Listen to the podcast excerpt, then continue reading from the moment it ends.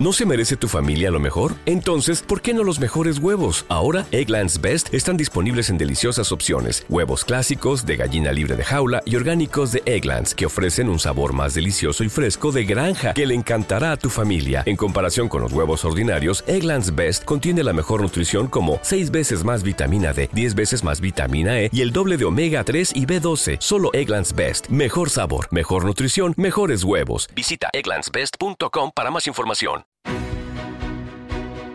Caser Asesores Financieros te ofrece en este espacio la información necesaria para que tomes las mejores decisiones en tus inversiones.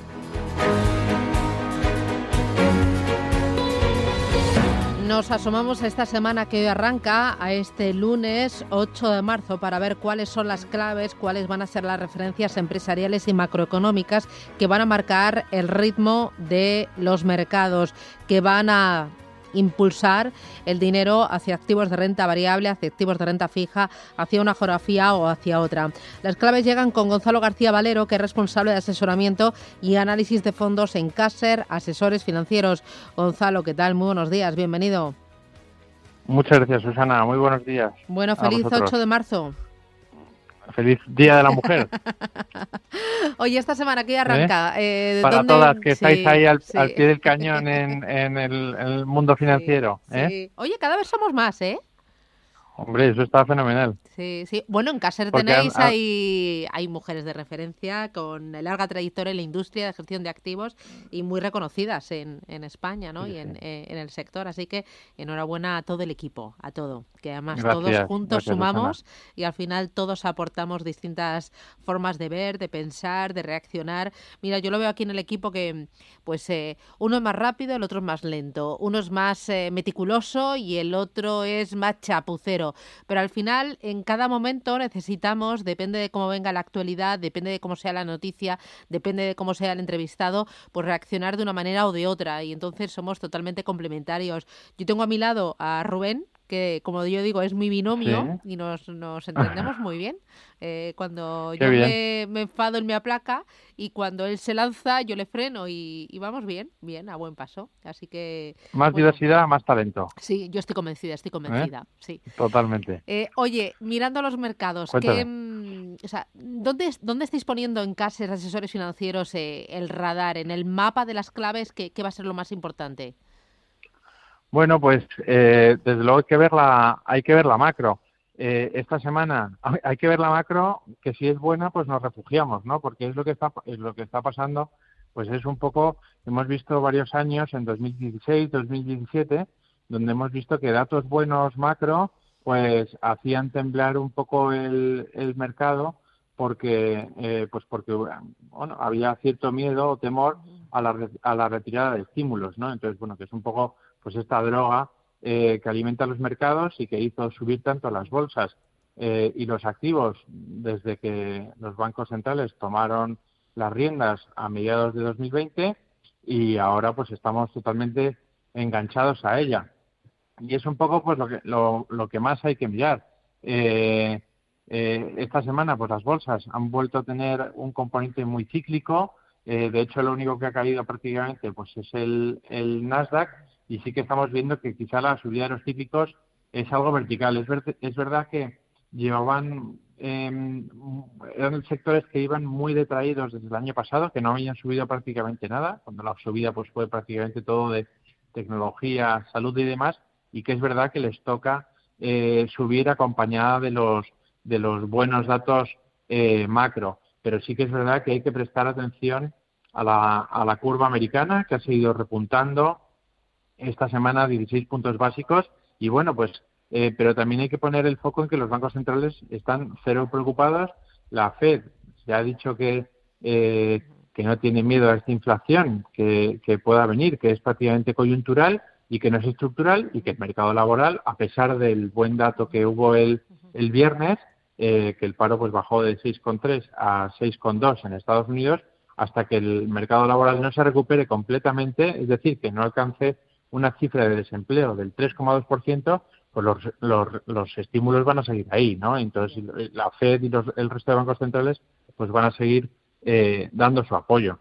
Con lo cual, eh, sí que es verdad que en el corto plazo es paradójico, ¿no? Porque esas noticias positivas eh, nos traen malos nos traen malos resultados a nivel bursátil, por ejemplo, o a nivel renta fija, porque tenemos eh, temor a, a, una retirada de estímulos.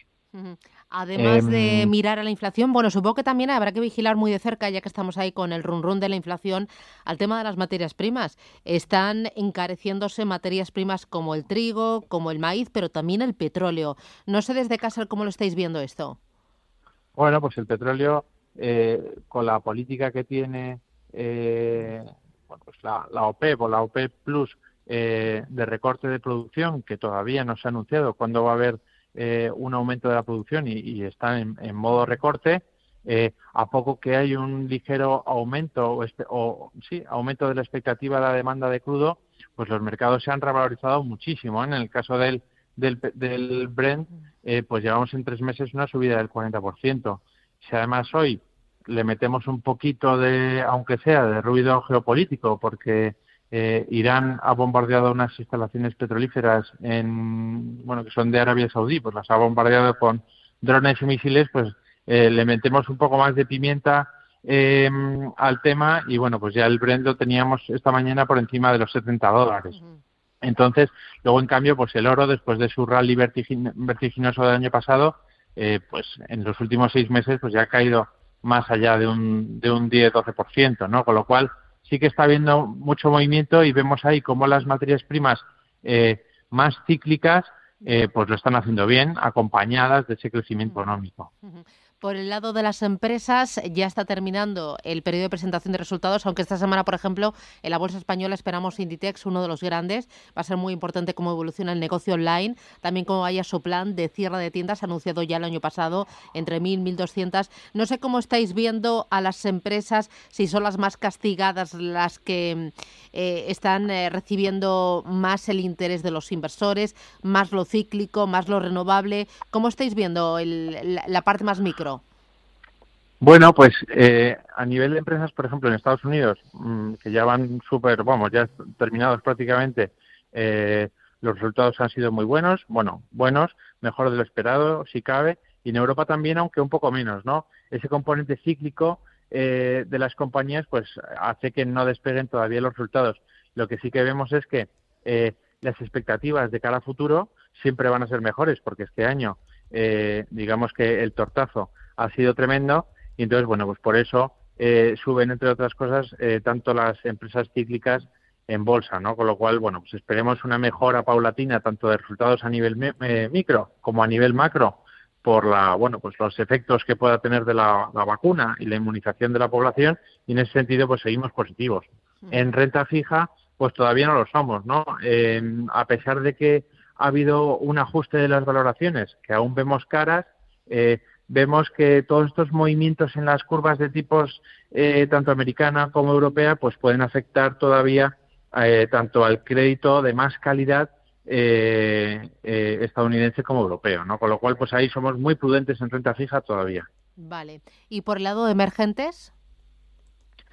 por el lado de emergentes, pues mira, nos gusta en renta variable, nos gustan los emergentes y en renta fija pues también nos gustan porque es de donde podemos sacar ahora, bueno, pues esto un poco de la búsqueda de yield, ¿no? Donde podemos sacar, pero tampoco es que sea para tirar cohetes. Y luego, por otra parte, pues hay riesgo, ¿no? Porque eh, cualquier subida del bono americano en TIR, pues hace que el dinero eh, fluya de emergentes a, gobierno americano, ¿no? Porque, oye, un inversor decía, bueno, pues con el, eh, con el 10 años americano al 1, pues oye, mm, me merece la pena invertir en Brasil al tres y medio, por ejemplo, ¿no?